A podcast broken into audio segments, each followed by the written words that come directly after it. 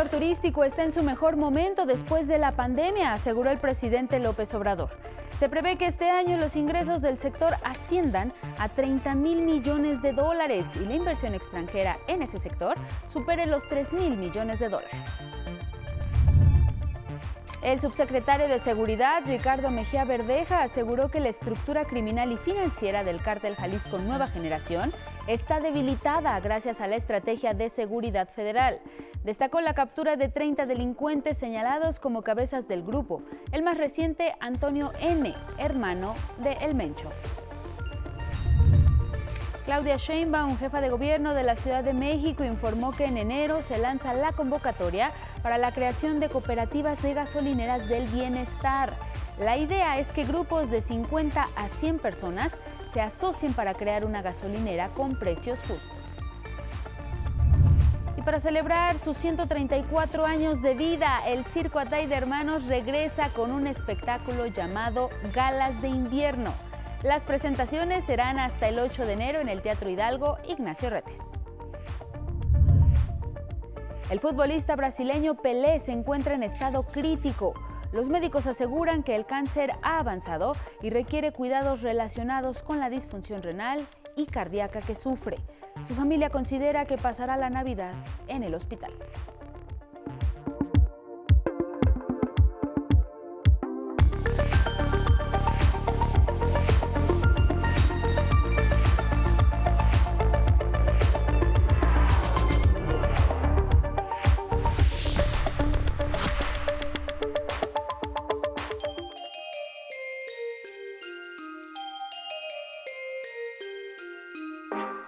Acompañado de su trineo, Santa Claus está listo para iniciar su recorrido por todo el mundo, a dos días de celebrarse la Navidad.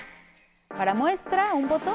Montado en su camello, Papá Noel, un palestino de traje rojo y barba blanca, recorre ya las calles de la ciudad vieja de Jerusalén, saludando a la gente y deseándoles una feliz Navidad.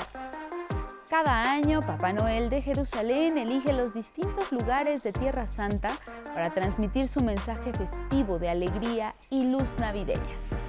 Con apoyo del Ministerio de Turismo de Israel, ofrece transporte gratuito a los peregrinos y turistas que visiten Belén en Nochebuena.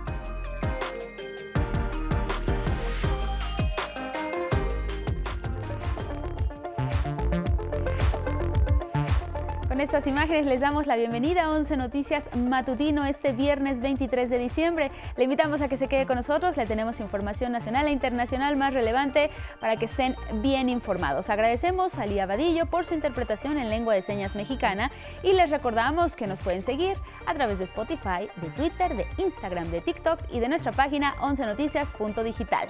Muy buenos días, Carla Contreras. Feliz viernes. Hola Angélica, feliz viernes. La semana se nos fue volando. Ya mañana es Nochebuena, así es que vamos a cerrar esta semana lo mejor que se pueda. Gracias por estar aquí en la señal del 11. Gracias por seguirnos en todas nuestras señales y también a quienes nos escuchan a través de la radio del IPN en el cuadrante 95.7 de FM. Excelente día para ustedes que nos escuchan y ven en Jalisco TV del Sistema Jalisciense de Radio y Televisión y en Radio Universidad Veracruzana 90.5 FM. Como siempre se los pedimos, mándenos sus comentarios y opiniones. Es muy importante para nosotros. Hashtag 11 Noticias. Aquí los leemos y hay mucha información. Comenzamos. Con una historia centenaria pero transformado, el llamado espectáculo más grande del mundo regresa a la Ciudad de México, llenando de calidez precisamente nuestra capital del país. El Circo Taide llegó al escenario del Teatro Hidalgo Ignacio Retes en el centro histórico de la Ciudad de México. Estamos festejando el 134 aniversario de Atay de Hermanos, que se fundó en agosto de 1888. Y bueno, qué mejor lugar para festejar que el Teatro Hidalgo. ¡Uy! Ahora sí parece corroso. La algarabía del espectáculo se percibe desde los camerinos hasta los ensayos.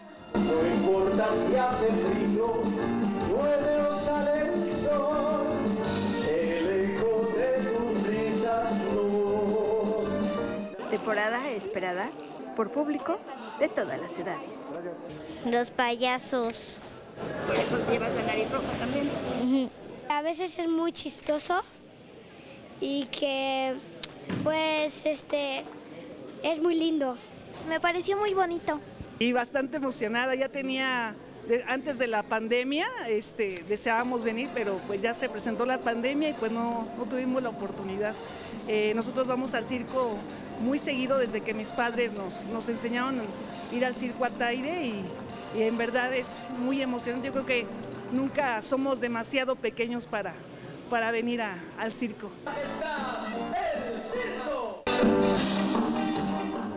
Renovado en su formato, el Circo Atay de Hermanos apuesta por una experiencia mucho más cercana y vivida.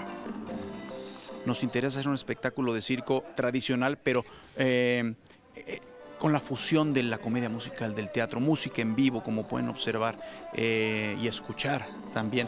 Y eso es lo que hacemos y creo que nos hace un tanto diferentes a los espectáculos de circo mexicano.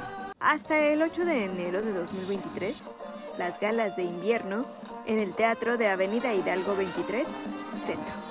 Con imágenes de Christopher Arismendi, 11 Noticias, Saraí Campeche. Sin lugar a dudas, el circo es una excelente opción, pero no es el único clásico para disfrutar en esta temporada. La música inunda las calles y hogares del país con clásicos como los siguientes. La Navidad se acerca y con ella los clásicos navideños suenan en todos los hogares.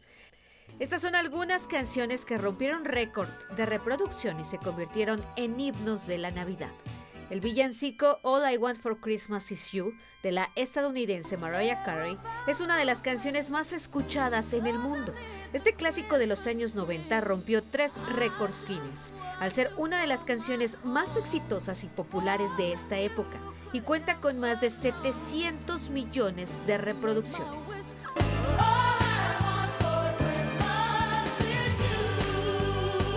Otro himno navideño es el tema Jingle Bell Rock de Bobby Helms.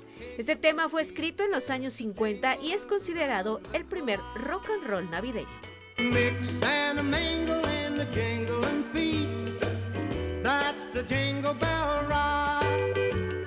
El clásico de los años 80, Last Christmas, interpretado por el dúo británico Wham, es una de las canciones navideñas más divulgadas en la historia. Taylor Swift, Kylie Minogue, Hilary Duff, Gwen Stefani, Ariana Grande y Coldplay son algunos de los artistas que han interpretado este tema.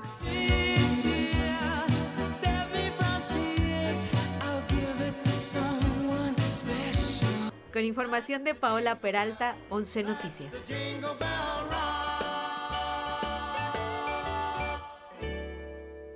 Y otra característica de la temporada navideña es el gran número de viajes que se realizan, que con frecuencia suele ser el más alto de todo el año. Y esto beneficia a cientos de comunidades donde el turismo es un gran motor económico y social, como ocurre en Quintana Roo. Veamos. El turismo es ya uno de los principales motores que impulsan el desarrollo económico del país y este año cerrará con ingresos de 30 mil millones de dólares. Así lo informó el presidente López Obrador y resaltó que este rubro ya está en su mejor momento después de la pandemia.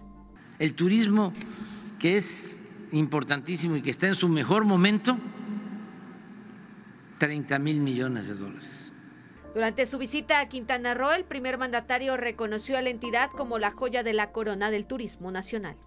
Quintana Roo pues es un paraíso y lo más importante es que es un paraíso que le ha dado eh, mucho a la nación, porque aquí a Quintana Roo han venido a buscarse la vida, a trabajar muchos mexicanos de otros estados. Recordó que la actividad turística del Caribe mexicano recibe a trabajadores de toda la República, lo que permite una mejor distribución de la riqueza. De ahí que su gobierno, dijo, se ha empeñado en realizar proyectos en el sureste del país, una zona totalmente olvidada durante el periodo neoliberal. Eso es lo bueno que tiene el turismo, que eh, permite que haya más distribución del ingreso, mejor distribución del ingreso. No pasa en otras actividades donde se concentra más eh, el capital. La gobernadora Mara Lezama estimó que este año la entidad recibirá 19 millones de visitantes. Se trata, resaltó, de un logro histórico.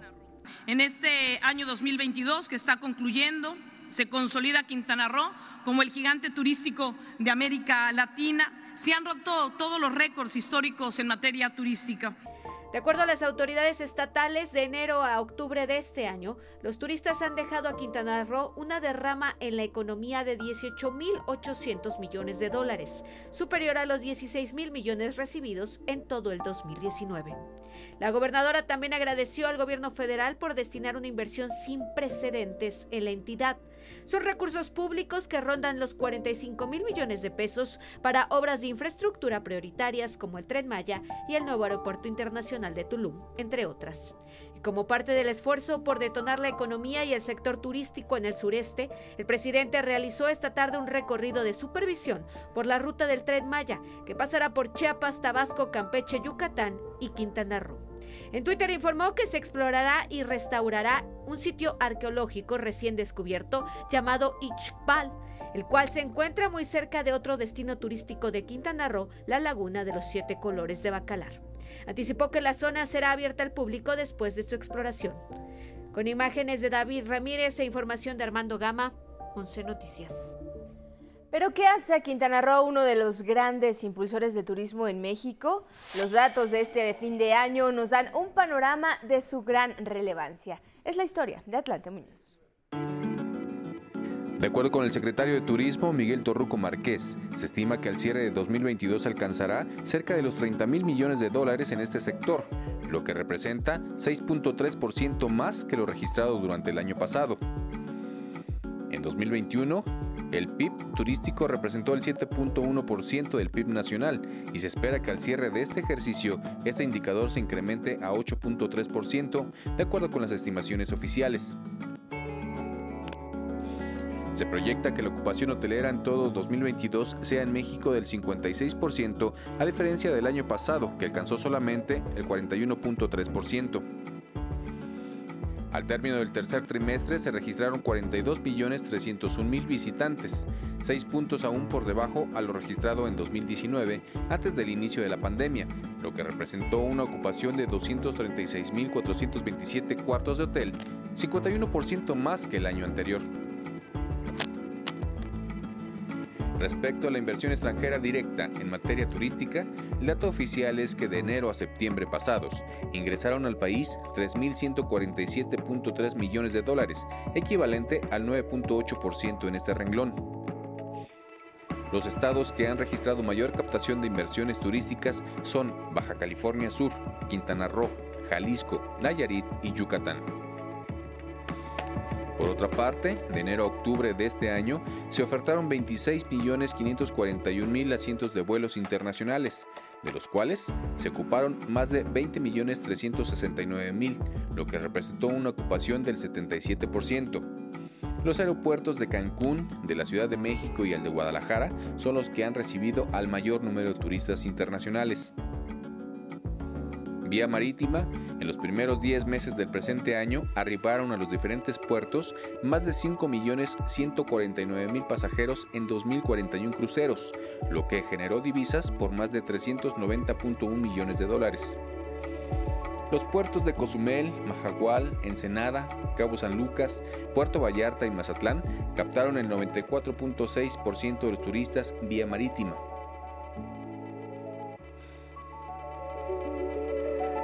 Para este periodo vacacional, el secretario Torruco Márquez dijo que se espera una derrama económica de 206.182 millones de pesos con la llegada de 8.736.000 turistas a los distintos destinos turísticos, lo que representa una ocupación hotelera promedio del 57.8% de los 867.000 cuartos disponibles. 11 Noticias. Atlante Muñoz. Para el sector turístico no se trata únicamente de grandes proyectos con empresas internacionales, también son cientos de proyectos comunitarios a lo largo de nuestro territorio. Araceli Aranday nos muestra uno de estos casos. La organización civil y el respeto por el medio ambiente dan cauce a un proyecto que vio la luz entre la Sierra Occidental y las aguas del Pacífico. Este proyecto salió de la Asamblea de Ejidatarios que tenemos aquí en el Ejido Jorullo, todo de la necesidad de tener una mejor calidad de vida y generar empleos, pero sobre todo conservar la naturaleza. Hace ocho años, 32 ejidatarios vallartenses escribieron la historia de un turismo responsable con el entorno y rentable. Pues somos una sociedad, un grupo de ejidatarios de Ejido El Jorullo, eh, que el Ejido El Jorullo pues, es municipio de Puerto Vallarta. Eh, en una parte sí es un poquito difícil, más que nada llevar organización, por, eh, llevar acuerdos con todos los ejidatarios, porque como es una mentalidad de campesino a, a, empresario, entonces ahí sí este, es una parte donde más se trabaja, se puede decir, con los compañeros. Ganaderos sin animales y campesinos en terreno infértil fue el escenario que los ejidatarios de El Jorullo tuvieron que cambiar por un proyecto turístico enclavado en la montaña. Hemos andado tocando puertas con las autoridades más que nada aquí del, municipio en algunos permisos y, cosas así. Y del gobierno federal, pues el, mayor apoyo que ha habido ha sido en estructurarnos, en invertir en, en lo que tenemos, que es cabañas más que nada. En eso es lo que más nos ha apoyado el gobierno federal. Con el apoyo del gobierno federal y recursos propios, los ejidatarios construyeron el Jorullo Paradise, zona ecoturística y sustentable que contempla aguas cristalinas, propuesta gastronómica y cabañas toda esta infraestructura que ustedes están viendo está hecha por mano propia de cada uno de los compañeros, es decir, no pagamos mano de obra. El turismo sustentable en su modalidad de ecoturismo, turismo de aventura y turismo rural representa un mercado global de 2.3 billones de dólares a nivel mundial. Desde Puerto Vallarta, Jalisco, con imágenes de Eduardo Casanova, 11 Noticias, Araceli Aranday.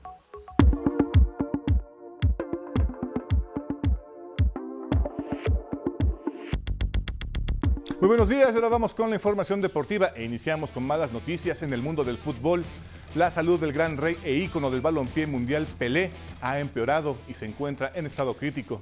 De acuerdo con el parte médico, Pelé tiene una progresión del cáncer de colon y recibe cuidados intensivos para disfunciones renales y cardíacas en el Hospital de Sao Paulo, Brasil, donde está internado desde hace tres semanas.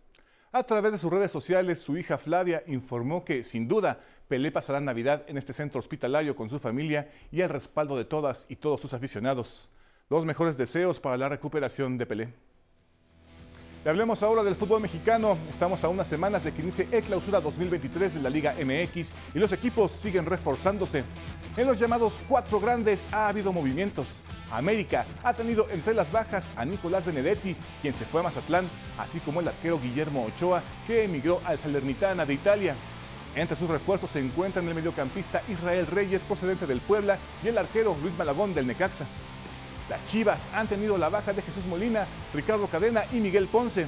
El único refuerzo al momento es el nuevo entrenador Belko Paunovic.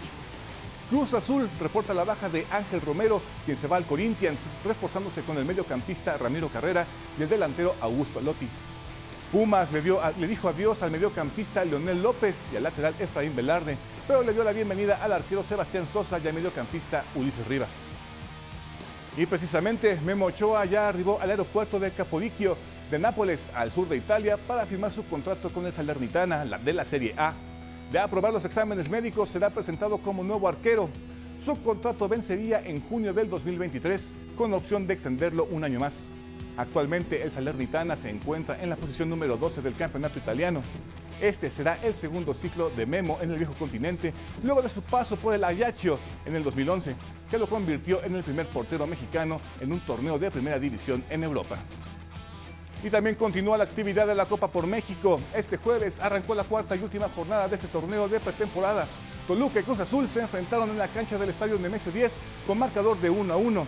Con este resultado, los tapatíos consolidan su paso perfecto y clasifican a la final una jornada antes de lo esperado. Y más tarde en el volcán recibió al rebaño sagrado que lo venció a domicilio dos tantos a uno.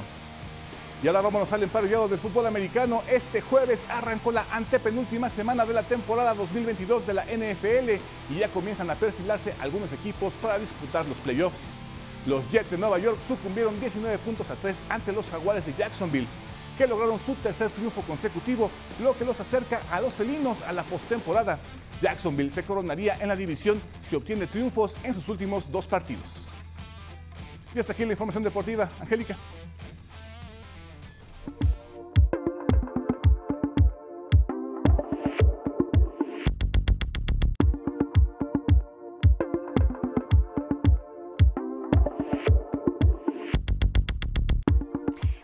Revisar qué es lo que destaca esta mañana el portal de 11 Noticias. Es nuestro portal, lo invitamos a que revise directamente 11noticias.digital.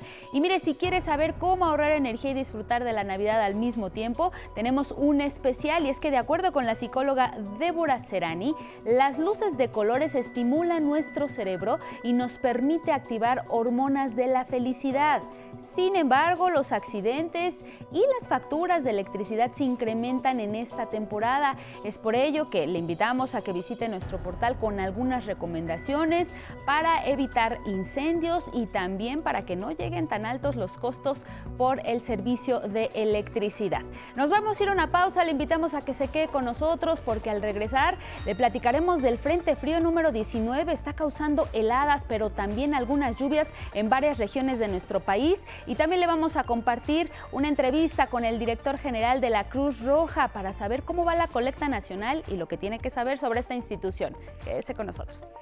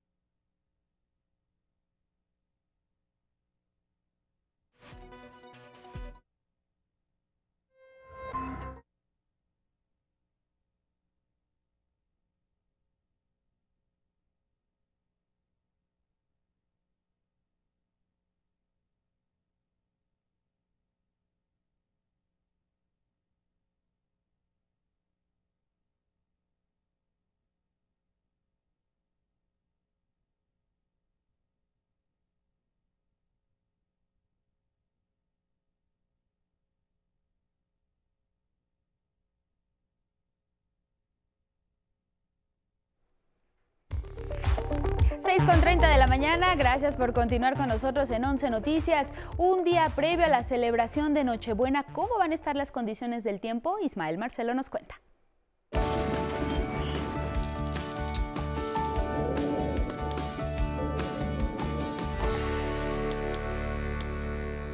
Gracias, Angélica. Muy buenos días. Es un gusto saludarles este viernes frío. Y a continuación les presentamos la información del estado del tiempo. El Frente Frío 19 y su masa de aire ártica recorrerán rápidamente los estados del oriente y sureste del país, ocasionando temperaturas muy frías, heladas severas, lluvias torrenciales y evento de norte en el oriente y sureste mexicanos. Además, este viernes se pronostica caída de nieve o agua nieve en zonas altas del noreste y oriente del territorio nacional. Se recomienda a la población extremar las precauciones y atender las recomendaciones de protección civil local y estatal. Para más detalles vamos al pronóstico por regiones.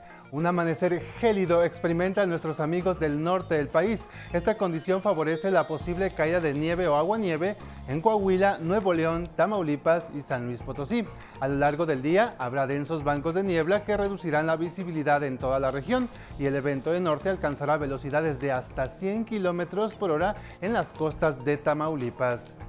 Este 23 de diciembre, el Frente Frío 19 originará densos bancos de niebla y lluvias torrenciales que podrían generar deslaves e inundaciones en Veracruz, Tabasco, Chiapas y Oaxaca. El viento será del norte de 100 a 130 kilómetros por hora y olas de hasta 6 metros de altura en las costas de Veracruz y el Golfo de Tehuantepec.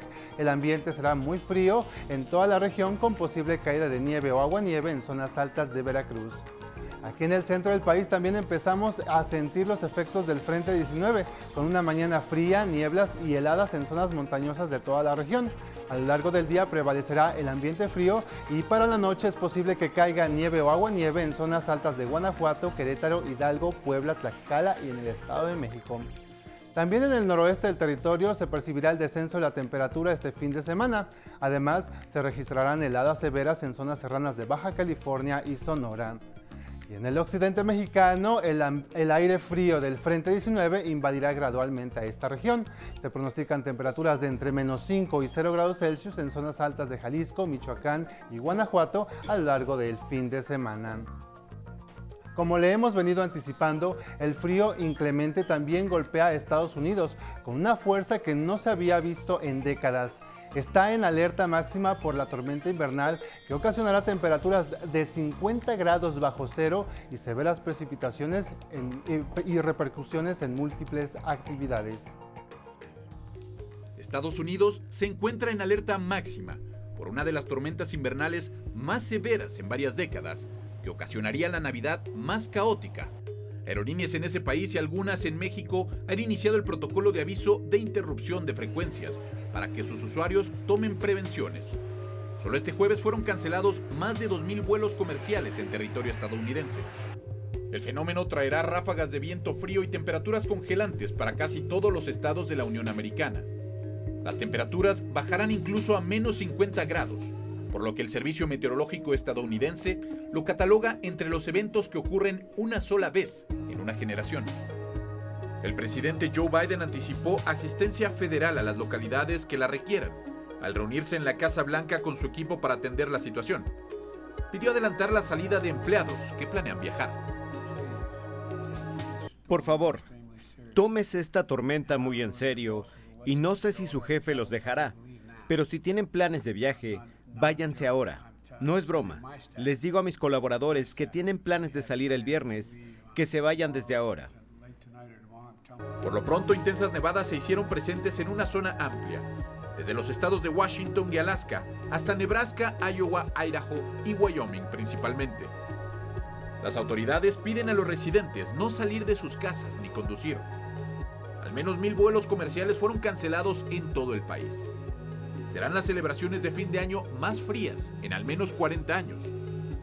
Aquí en Seattle, debido a que tenemos que movernos más despacio, tenemos que establecer, reprogramar o reducir nuestros horarios. Totalmente cubierto de nieve, el aeropuerto de Denver suspendió operaciones. Y en el de Chicago, frecuentado por paisanos que vienen a México a pasar la Navidad, se formaron largas filas en los mostradores de las aerolíneas ante los retrasos en los despegues. El consulado mexicano en Detroit recomendó a los paisanos quedarse en casa y estar atentos a las recomendaciones oficiales. El Servicio Meteorológico informó que este viernes el Frente Frío del Ártico alcanzará las regiones del medio oeste, la costa este y el sur. Afectará a 90 millones de personas en 37 estados. Con información de Federico Campbell Peña y Alejandro García Moreno, 11 Noticias. Frío extremo les espera a quienes nos ven desde Ojinaga, Chihuahua. Amanecen con menos 9 grados y por la tarde el termómetro apenas llegará a los 6. En Nogales, Sonora tendrán un día con cielo despejado pero ambiente fresco. La temperatura mínima será de 7 grados y la máxima de 17. Cielo nublado con probabilidad de lluvias por la tarde en Tampico, Tamaulipas. La mañana de este viernes tendrán 8 grados como mínima y por la tarde la máxima será de 18 grados. En Chilpancingo, Guerrero tendrán un día lluvioso y ambiente fresco. La mínima será de 14 y la máxima de 26. También será un viernes lluvioso para quienes nos ven desde Valladolid, Yucatán. La temperatura mínima es de 20 y la máxima será de 31.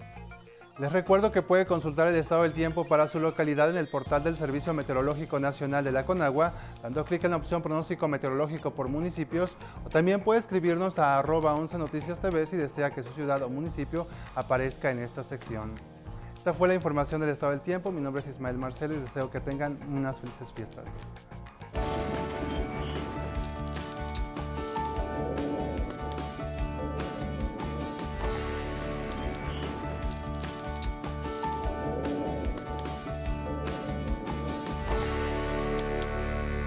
Gracias Ismael, también feliz Navidad y feliz Nochebuena para ti, para tu familia. Ya está ahí la información, por favor presten atención porque en los próximos días podría bajar la temperatura de manera muy importante, particularmente en el norte del país y en las zonas altas. Y bueno, ahora hablemos de temas de seguridad. El gobierno federal destacó que en la última semana se logró la detención de más de 7 mil presuntos delincuentes. Los detalles. La estrategia de seguridad federal merma decididamente la estructura criminal y financiera del cártel Jalisco Nueva Generación, dedicado al tráfico de armas y drogas y considerado entre los más poderosos del país. Así lo informó el subsecretario de Seguridad, Ricardo Mejía Verdeja, quien destacó la captura de 30 delincuentes señalados como cabezas de este grupo delincuencial. Con estas detenciones se acumulan un conjunto de detenciones que han venido mermando la estructura criminal del cártel Jalisco Nueva Generación. Con estas detenciones, dijo, se cierra el cerco al fundador del cártel de Jalisco, Nemesio Ceguera, conocido como El Mencho, pues prácticamente toda su familia ya está tras las rejas. Están los casos de Rosalinda N., alias la jefa, que es la eh, pareja del sujeto apodado como El Mencho. Eh, está la detención del Menchito, Rubén N., quien fue extraditado. Jessica N., hija del, del sujeto apodado como El Mencho, Antonio N., Tony Montana y hermano del Mencho fue el último en ser detenido.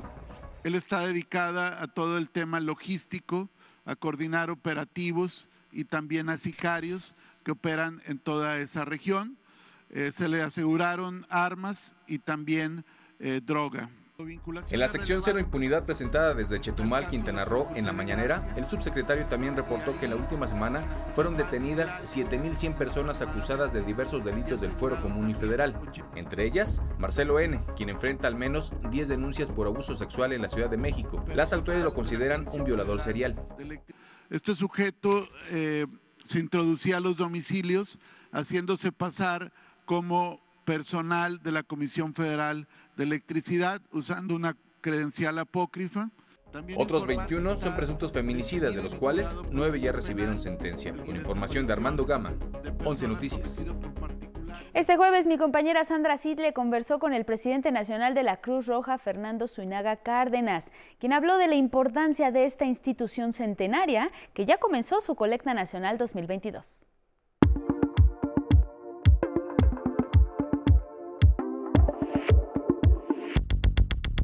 Agradezco a Fernando Suinaga Cárdenas, presidente nacional de esta noble institución, por darnos esta entrevista. Muy buenas noches, Fernando. Sandra, muy buenas noches. Te saludo a ti y a todo tu público que nos acompaña. Sabemos que la Cruz Roja se caracteriza por afrontar desastres naturales, accidentes. Sin embargo, la pandemia por COVID-19 nos puso a prueba a todos los mexicanos. ¿Qué papel desempeñó la Cruz Roja en esta etapa? Es correcto. Bueno, creo que un papel muy importante. Tuvimos eh, diferentes intervenciones. La primera fue la prevención. Eh, estuvimos atendiendo a mucha gente, donándole eh, tapabocas, dando, donándole gel antibacterial, informándole cómo prevenir el, el, contagiarse. Y en fin, en muchas acciones, inclusive hicimos un manual de bioprotección para nuestros propios paramédicos y para muchas este, instituciones eh, que las fuimos a capacitar. Y por otro, por otro lado, en la parte ya operativa, bueno, pues dimos servicios de ambulancia muy importantes, dimos más de 100 mil servicios de ambulancia, trasladando a gente grave o muy grave, inclusive en cápsula de presión negativa e inclusive intubados. También le hicimos eh, más de 60 mil traslados interhospitalarios al Instituto Mexicano del Seguro Social. Y por otro lado, pues también en la parte hospitalaria, eh, tuvimos un hospital de campo que de hecho lo acabamos de, retirar con el Instituto Nacional de Enfermedades Respiratorias, donde se amplió la terapia intensiva que tenía el, el instituto en un 40% en un inicio, o sea, metimos 40 camas de terapia intensiva. Este hospital estuvo más de dos años, seis meses, y ahí en este hospital se atendieron a agentes muy graves, a más de 800 gentes eh, intubadas, incluso muchísimas de ellas. Teníamos ventiladores mecánicos y todo el equipo necesario. Y obviamente pues, fue una alianza con el INER donde el, el grupo médico de enfermeras, etcétera, etcétera, pues fueron los que atendieron directamente a estos pacientes. Entonces, pues te puedo decir que eh, hemos atendido a más de 3.800.000 personas en todo esto que te he platicado. Y por eso es importante que todas y todos participemos con nuestros donativos, ¿no es así? Correcto.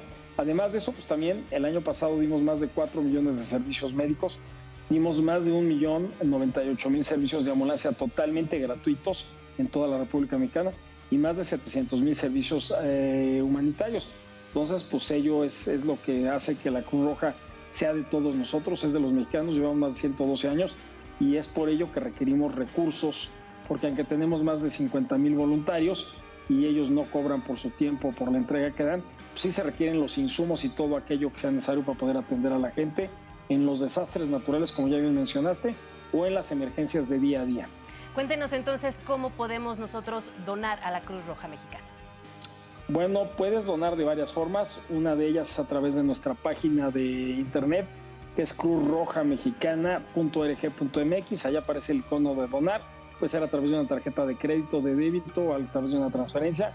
También tenemos una cuenta de banco que es la de BBVA. En cualquiera de nuestras 555 ubicaciones la gente puede ir directamente o a través de la gente que se encuentre en algunos lugares boteando, que va a ser poca, les pedimos que ojalá puedan utilizar los medios electrónicos para que sea más eficiente la donación. Quiero decirte que de cada peso que nos dan solo cuatro centavos van al gasto administrativo, todo lo demás va directamente a la gente y a los programas. Somos muy eficientes y muy transparentes. Perfecto, pues Fernando Suinaga Cárdenas, presidente nacional de la Cruz Roja Mexicana, le agradezco muchísimo esta información. Muy buenas noches. Gracias a ti y a todos los mexicanos que son solidarios con Cruz Roja Mexicana.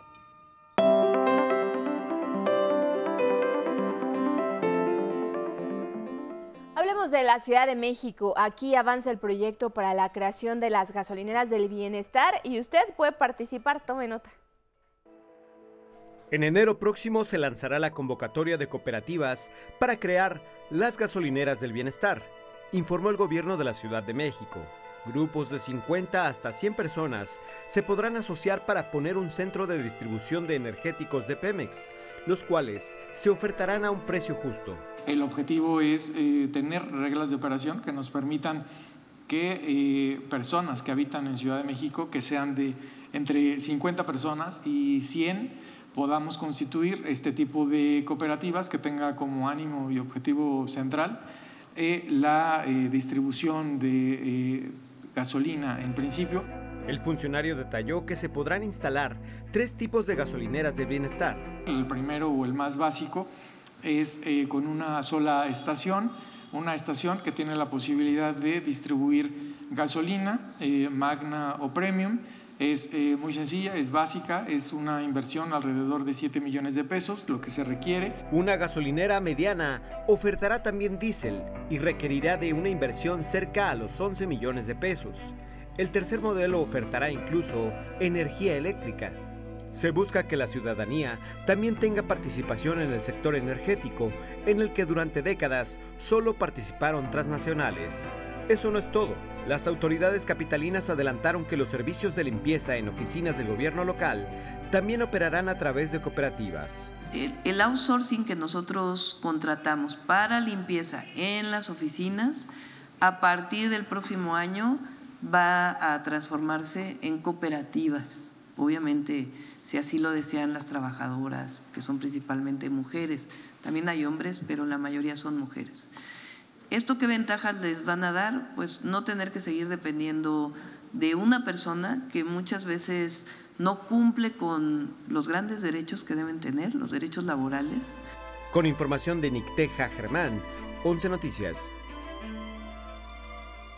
En la zona arqueológica El Tajín, allá en Papantla, Veracruz, un incendio presuntamente provocado por un grupo de turistas causó serios daños en una zona de murales. Se prendió fuego en concreto a una cubierta plástica que protegía estas pinturas. La Secretaría de Cultura y el Instituto Nacional de Antropología e Historia ya notificaron de este hecho a una aseguradora y sostuvieron que, con base en las primeras inspecciones, las afectaciones son reversibles. También advirtieron que tomarán acciones legales para deslindar responsabilidades sobre este presunto atentado en contra de un sitio considerado patrimonio de la humanidad.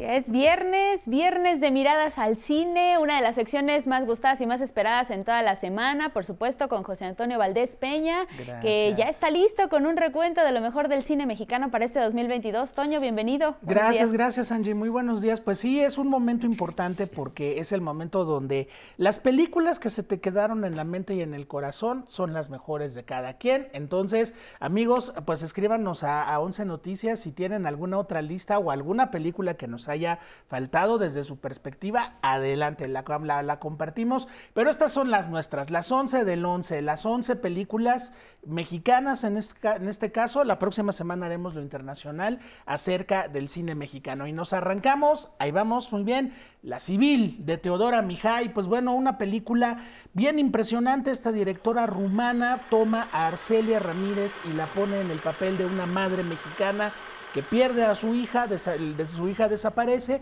y pues esta mujer se adentra muy peligrosamente en los infiernos del crimen organizado. Híjole, pues una película que provocó minutos y minutos de aplausos en el Festival de Cannes y donde Arcelia Ramírez da una cátedra de actuación. No se la pierdan, búsquenla ya en plataformas, búsquenla como puedan. La Civil, sin duda una de las obras importantes de este año. El hoyo en la cerca de Joaquín Fernández del Paso. Bueno, pues, ¿qué ocurre cuando un lugar privilegiado, apartado del mundo, de repente durante un partido de fútbol, pues encuentran que hay un agujero que permite o podría permitir la entrada de los otros, de lo otro. Pues ahí está un tema bien importante, el miedo que tenemos a los demás, las clases sociales que dividen a una sociedad. Y bueno, pues aquí a través de un grupo de chavitos que están en un internado, se hace una metáfora bien interesante, pues bueno, del director de Maquinaria Panamericana, no se la pierdan esta película, El hoyo en la cerca de Joaquín Fernández del Paso. Guachicolero de Edgar Nito, pues nos lleva a otra historia de educación sentimental, en este caso un jovencito del estado de Guanajuato, que Angie por querer conquistar a la chica de sus sueños, acaba entrando a la mafia del robo de combustibles y eso pues nos lleva obviamente a un universo trágico y terrible, pues además de un cineasta de Guanajuato que conoce muy bien la situación, gran película de Edgar Nito, Guachicolero, también ya la pueden encontrar en algunas plataformas. Vámonos al cine de terror, ¿qué les parece? Pues sin duda, la película más destacada fue Mal de Ojo de Isaac Svan, donde Ofelia Madina nos da una cátedra de cómo hacer terror con simplemente decir la frase, ay mamita, híjole, uno se pone a temblar. Pues sí, la historia de unas niñas, hermanitas que llegan a la casa de la abuela y la abuela resulta ser quien no parece ser. Así que pues eh, con Isaac Svan, que ya es uno de los nombres importantísimos del cine de terror mexicano, pues ahí tenemos Mal de Ojo, no se la pierdan, todavía anda en cartelera, eh, búsquenla, todavía anda en cartelera, le fue afortunadamente muy muy bien. De Joshua Hill, un director joven, una ópera prima, ¿cómo se puede tratar el tema, Angie, de la violencia social?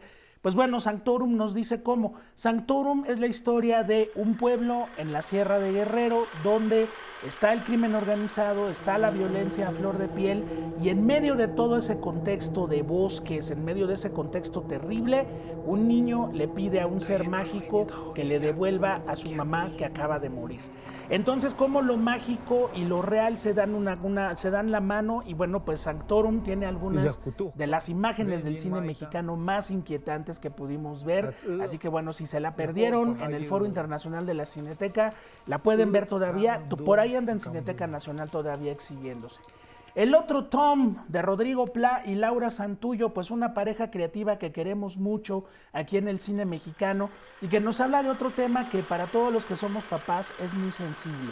¿Qué pasa cuando tus hijos tienen una discapacidad intelectual que los pone en riesgo y pone en riesgo a la gente que los rodea? Pues aquí la protagonista, la mamá de la niña protagonista de El otro Tom, pues se acaba enfrentando a ese dilema y lo que hacen Laura Santullo y Rodrigo Pla es distanciarnos mucho del melodrama para que entendamos cómo se dan estas situaciones y cómo pues a veces lo que socialmente es aceptable para una madre es absolutamente monstruoso. No se la pierdan, el otro Tom de Rodrigo Pla y Laura Santullo también.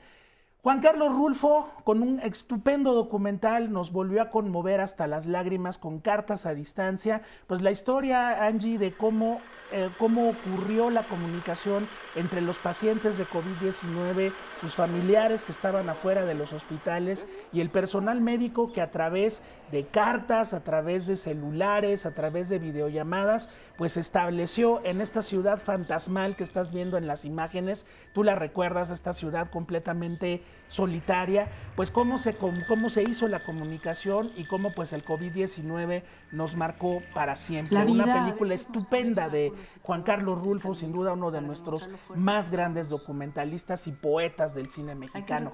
Y hablando de poesía, de desorden, de miedos, de una película excesiva pero bien personal, de una película que puede caerle mal a mucha gente pero también tiene imágenes gloriosas, pues Bardo, falsa crónica de unas cuantas verdades de Alejandro G. Iñárritu, ¿verdad? Como él se pone en pantalla. Pues bueno, pues está a un paso mi querida Angie de llegar a la terna del Oscar, ya quedó en la shortlist, en la lista chiquita y bueno, pues es eso, lo que les acabo de decir es ¿Qué hacemos si nosotros tenemos todos los medios a nuestra disposición en el cine y queremos poner nuestros miedos, nuestras obsesiones, lo, con lo que estamos a gusto, con lo que no, de nuestra vida personal, de la historia de nuestro país y por qué no haciendo las cosas como el maestro Alejandro González Iñárritu lo hace, pues no se pierdan Bardo ya en la plataforma que acaba con X, ya la pueden ver a partir de, de ya, cuando ustedes gusten. El norte sobre el vacío nos habla de otro tema de violencia, Angie ¿Qué pasa cuando la violencia te está atacando, te está invadiendo tu mundo y de repente tú agarras tu rifle porque eres un cazador y le volteas la tortilla a la violencia? Esta es una película de Alejandra Márquez que ganó orgullosamente el primer premio del Festival de Morelia y que narra la historia de un cazador de allá del norte de nuestro país que cuando la violencia se le puso encima, él se les puso enfrente. Y bueno, pues no es de ninguna manera una historia heroica, pero sin duda una película bien importante, El norte sobre el vacío. Y terminamos con dos películas que tienen una relación muy fuerte, mujeres, violencia, violencia de género, violencia social. Natalia López con Manto de Gemas pues nos lleva a la solidaridad entre un grupo de mujeres que cuando la, un familiar de una de ellas desaparece, pues de pronto se mueve ahí una solidaridad muy interesante. Nailea Norvin, extraordinaria como esta mujer que no tendría por qué aparentemente, pero se acaba solidarizando con la situación. Y pues nuevamente es Angie el descenso a los infiernos del crimen organizado y de una situación que se está viviendo en nuestro país minuto a minuto. Pues ahí está Manto de Gemas, orgullosamente ganadora del el Oso de Plata del Festival de Berlín. Y bueno, pues ya se pudo ver en la muestra internacional de cine, estamos esperando su estreno ya comercial. Y finalmente de Ángeles Cruz, una estimada actriz una amiga nuestra muy querida, pues su ópera prima Nudo Mixteco también nos acaba revelando qué ocurre, Angie, con tres mujeres que están en el contexto de la fiesta patronal de su pueblo y de pronto viene una oportunidad de liberarse, de decir quiénes son, de vivir la vida como realmente la quieren vivir y desde luego pues esto va a provocar un muy importante, una muy importante sacudida en este lugar lleno de tradiciones. Ahí estamos viendo al maestro Noé Hernández, uno de los grandes actores de nuestro país. Y bueno, pues una actriz, en este caso Ángeles Cruz, que decide pasarse del otro lado de la cámara, volverse directora y hacer una película que pues ya obtuvo el Ariel de Mejor Ópera Prima, muy merecido también por, por, para Ángeles Cruz. Y bueno, pues ahí están, mi querida Angie, las 11 del cine mexicano de aquí de Miradas al Cine.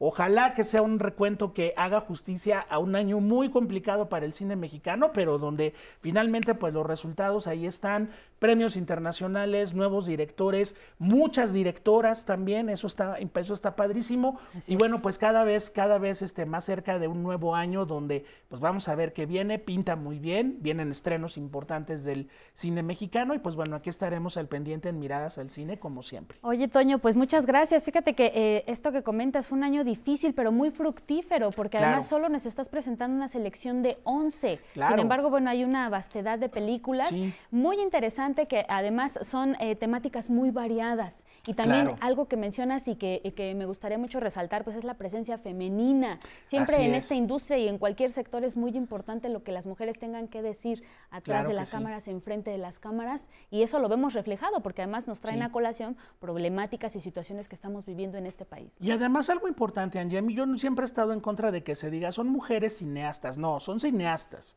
fuera que fueran hombre o mujer, son cineastas. Y aquí lo vemos, ¿no? Con Alejandra, con Natalia, con Ángeles Cruz, hablando de temas que conocen, hablando de una violencia de género que está más visible que nunca. Este, hablando de, hablando de, de temas de hombres, por ejemplo, en el caso del norte sobre el vacío. Entonces, pues creo que es un año muy interesante. Vamos a ver cómo le va a Bardo. Ya, ya veremos en unas cuantas semanas si se cuela o no, pero bueno, finalmente una película también para ver. Así es. Muchísimas gracias, Toño Valdés, por habernos acompañado por habernos dado estas recomendaciones y además pues son vacaciones, es momento de que la gente esté, esté, viendo estas películas. Nos vamos a ir a una pausa, quédese con nosotros, nos falta el panorama internacional.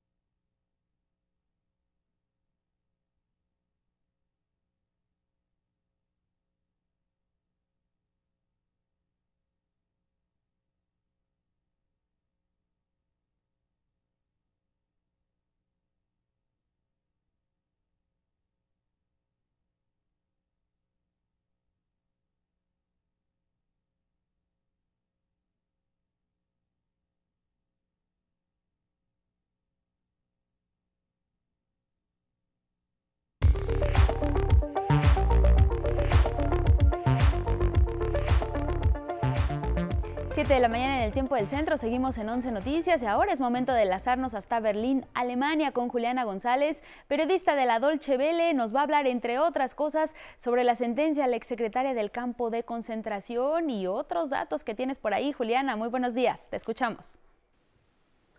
Hola, los saludo con mucho gusto desde Berlín en esta última transmisión de 2022 y hacemos un repaso de acontecimientos europeos más destacados que marcaron la conversación mundial en este año que termina.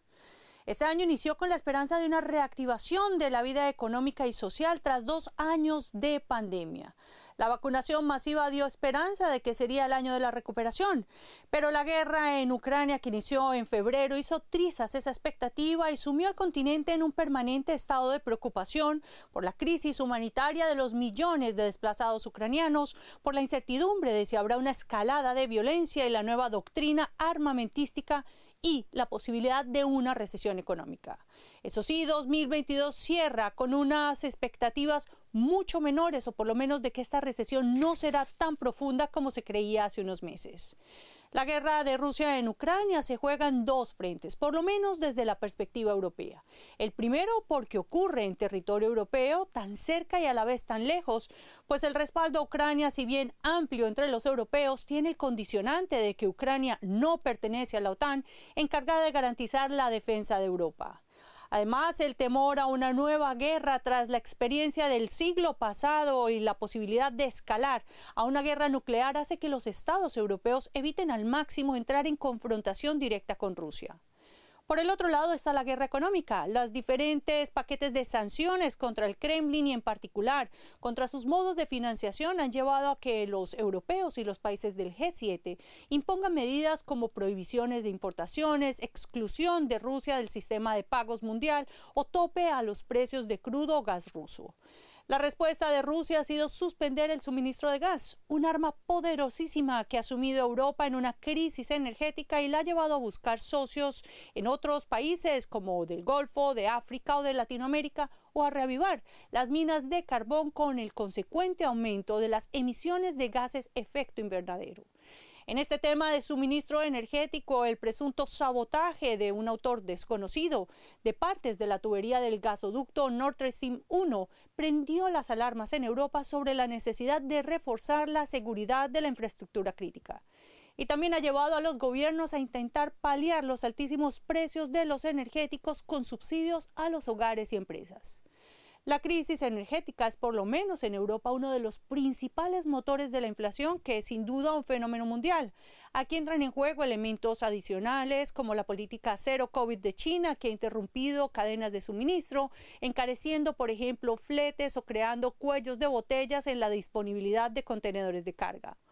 Otro de los motores de la inflación son los precios de los alimentos. En este verano, Europa, China, Estados Unidos sufrieron una de sus mayores sequías, sequías que también se sufren en Argentina o México.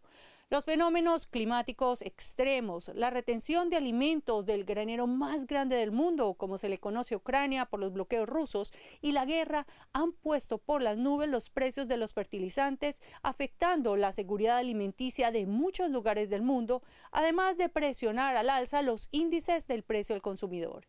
Y este fue el año también de la subida de tasas de interés de bancas centrales para enfriar la economía, aunque con el riesgo de exportar recesión a otras economías en el mundo. Qatar ha sido una constante en las noticias de este año. Por un lado, cerró un importante acuerdo con Alemania para proveerle 2 millones anuales de toneladas de gas natural licuado durante 15 años. Pero también es el país que da el nombre al escándalo de corrupción en el Parlamento Europeo por sobornar a una de sus vicepresidentas y por supuesto por el Mundial de Fútbol. No solo porque Alemania por segundo mundial consecutivo fue eliminado en la ronda de grupos, sino por todo el debate sobre las violaciones de derechos humanos de trabajadores migrantes, mujeres y población LGBTQ en el país del Golfo y la negativa de la FIFA de dejar jugar a las selecciones europeas con un brazalete contra la discriminación llamado One Love. Otro hecho notable de este 2022 es la ola de indignación en Irán por la muerte de una joven mientras estaba en custodia de la policía de la moral por no usar el velo correctamente. Europa ha impuesto sanciones contra miembros del gobierno de Teherán por las represiones violentas. Incluso en el Consejo de Derechos Humanos, Alemania e Islandia promovieron la creación de un grupo independiente que investigará los hechos violentos. Este fue el año además en el que murió la reina más longeva de Europa. Isabel II de Inglaterra ha sido la única en celebrar un jubileo de platino por sus 70 años en el trono. La reina Isabel representó la estabilidad en medio de los escándalos de algunos de sus familiares, pero también ante las turbulencias de un país como fue, por ejemplo, el Brexit. Su hijo mayor la sucede bajo el título del rey Carlos III y recibe un país con una crisis que dio como resultado que Liz Truss sea la premier que menos ha durado en el cargo y con una sociedad que se enfrenta a la pobreza energética, alimentaria y a múltiples huelgas. Otra muerte que se sintió en Europa, pero en particular en Alemania, fue la de Mikhail Gorbachev, padre de la perestroika y el glasnost, considerado entre los suyos como el sepulturero de la Unión Soviética, pero recordado con grandeza en Alemania como el artífice de la caída del muro de Berlín que permitiría la reunificación alemana. Tras esa reunificación, el proyecto de la Unión Europea sería posible.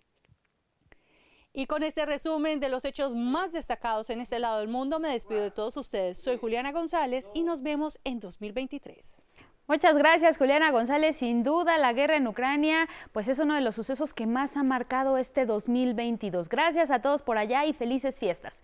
Y bueno, mire, le recordamos que este viernes 23 de diciembre, previa a la Nochebuena, está el programa En Persona, conducido por mi compañera Guadalupe Contreras. Ella conversa en esta ocasión con Marco, con Marco Antonio Caram. Él es presidente y fundador de la Casa Tibet en México, para conocer los inicios de este importante recinto que es la representación oficial cultural del Dalai Lama en México. Bueno, yo tuve la oportunidad de vivir varios años en el aquel entonces reino del Nepal, ¿verdad? En donde gran parte de la comunidad tibetana, particularmente de los grandes maestros de la tradición precomunista de Tibet, se refugiaron tras la diáspora tibetana.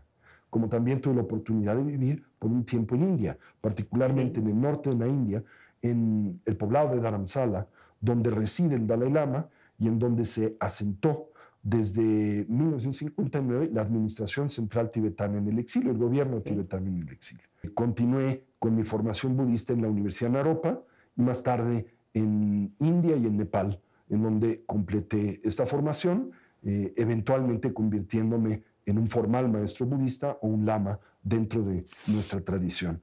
Tuve la enorme fortuna de tener la oportunidad en aquel entonces, hace ya casi 35 años, eh, de estudiar con algunas de las grandes luminarias de la tradición budista tibetana, aquellos que habían sido formalmente educados en el Tibet precomunista, y entre ellos la oportunidad de conocer nada más y nada menos que a su santidad el decimocuarto Dalai Lama del Tibet,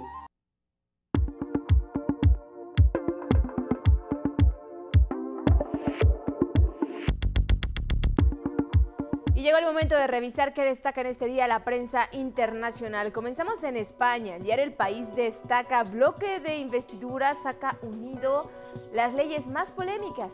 Informa que el Senado derogó la sedición y reducción de la pena de malversación sin lucro.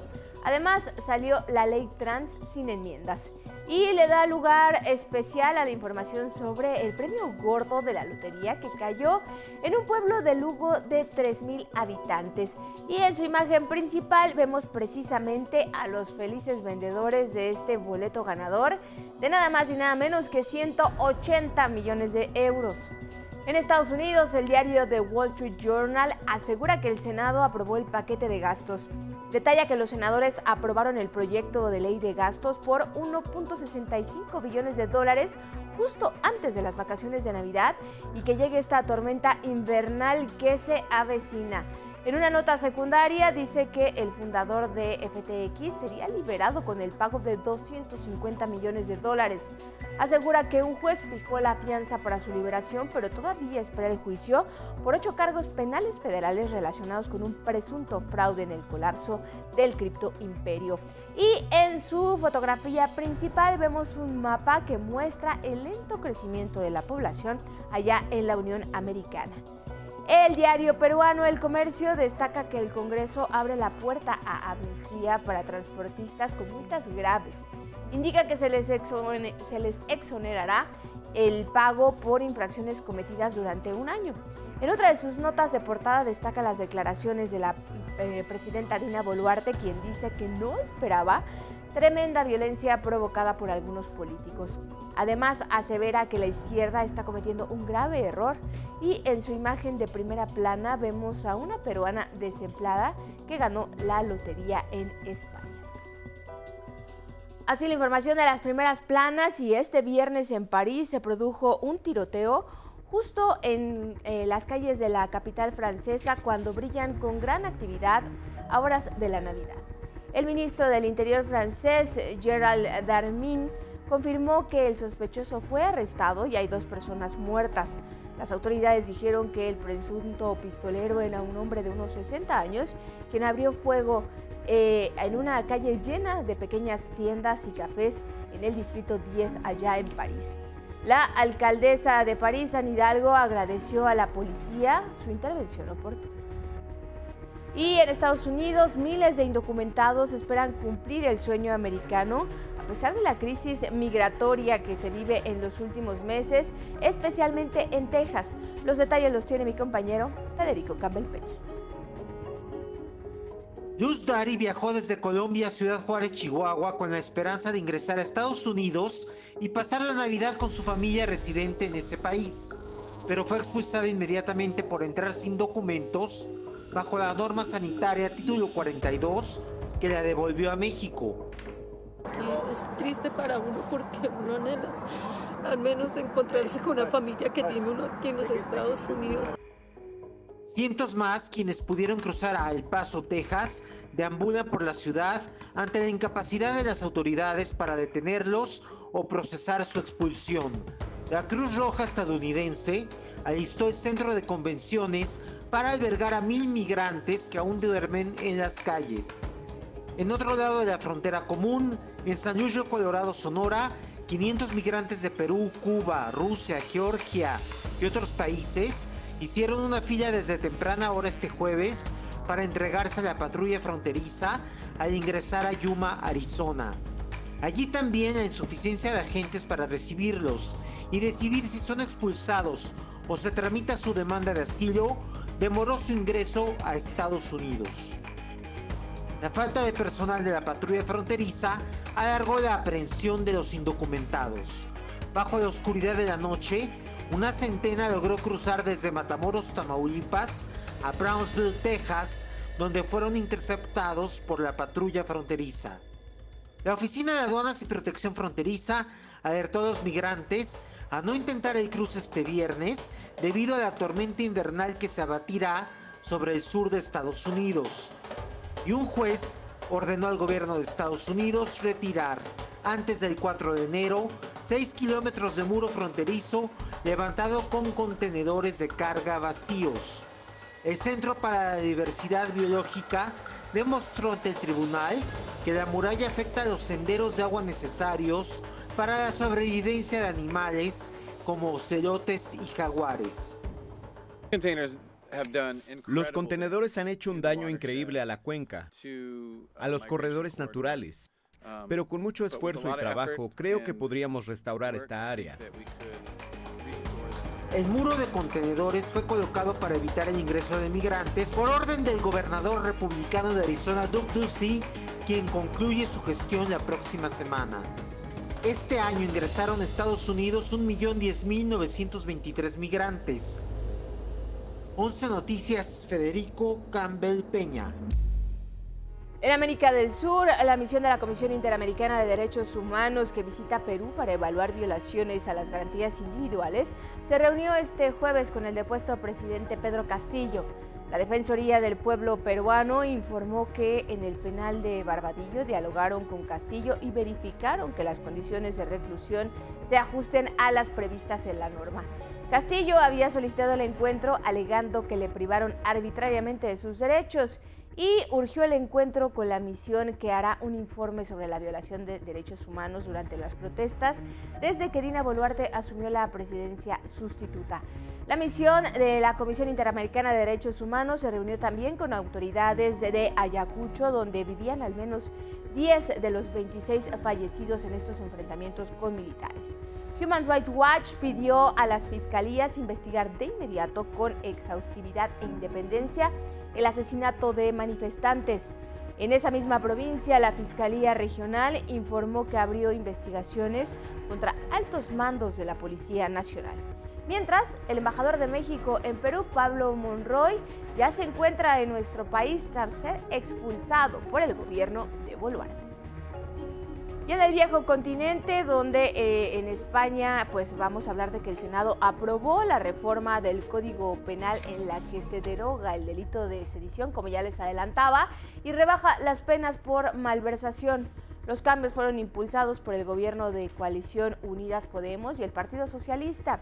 La sedición se convierte así en desórdenes públicos agravados que serán castigados con un máximo de 5 años de cárcel frente a los 15 actuales y la malversación sin ánimo de lucro será como máximo de 4 años de prisión cuando se pueden imponer hasta 12.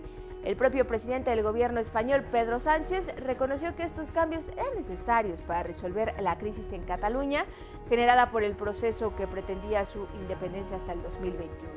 Su bancada lo respaldó, asegurando que se busca proteger la democracia.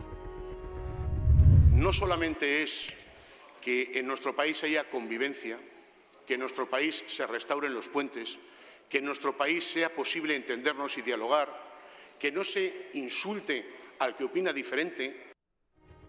Así nos vamos, muchísimas gracias por habernos acompañado en esta semana y nos vamos no sin antes desearles a nombre de todo el equipo del 11 que tengan feliz Navidad, pásenla muy muy bonito en compañía de sus seres queridos y nos vemos aquí el próximo lunes. Eh, feliz Nochebuena, como Enrico, gracias Angélica, gracias a todos del 11. Gracias Carla Contreras por habernos acompañado. Por supuesto, le deseamos felices fiestas. Disfrute de la compañía de su familia, de la cena, del recalentado, pero sobre todo disfrute de tener la oportunidad de celebrar estas fechas. Que tenga un excelente viernes. Hasta la próxima.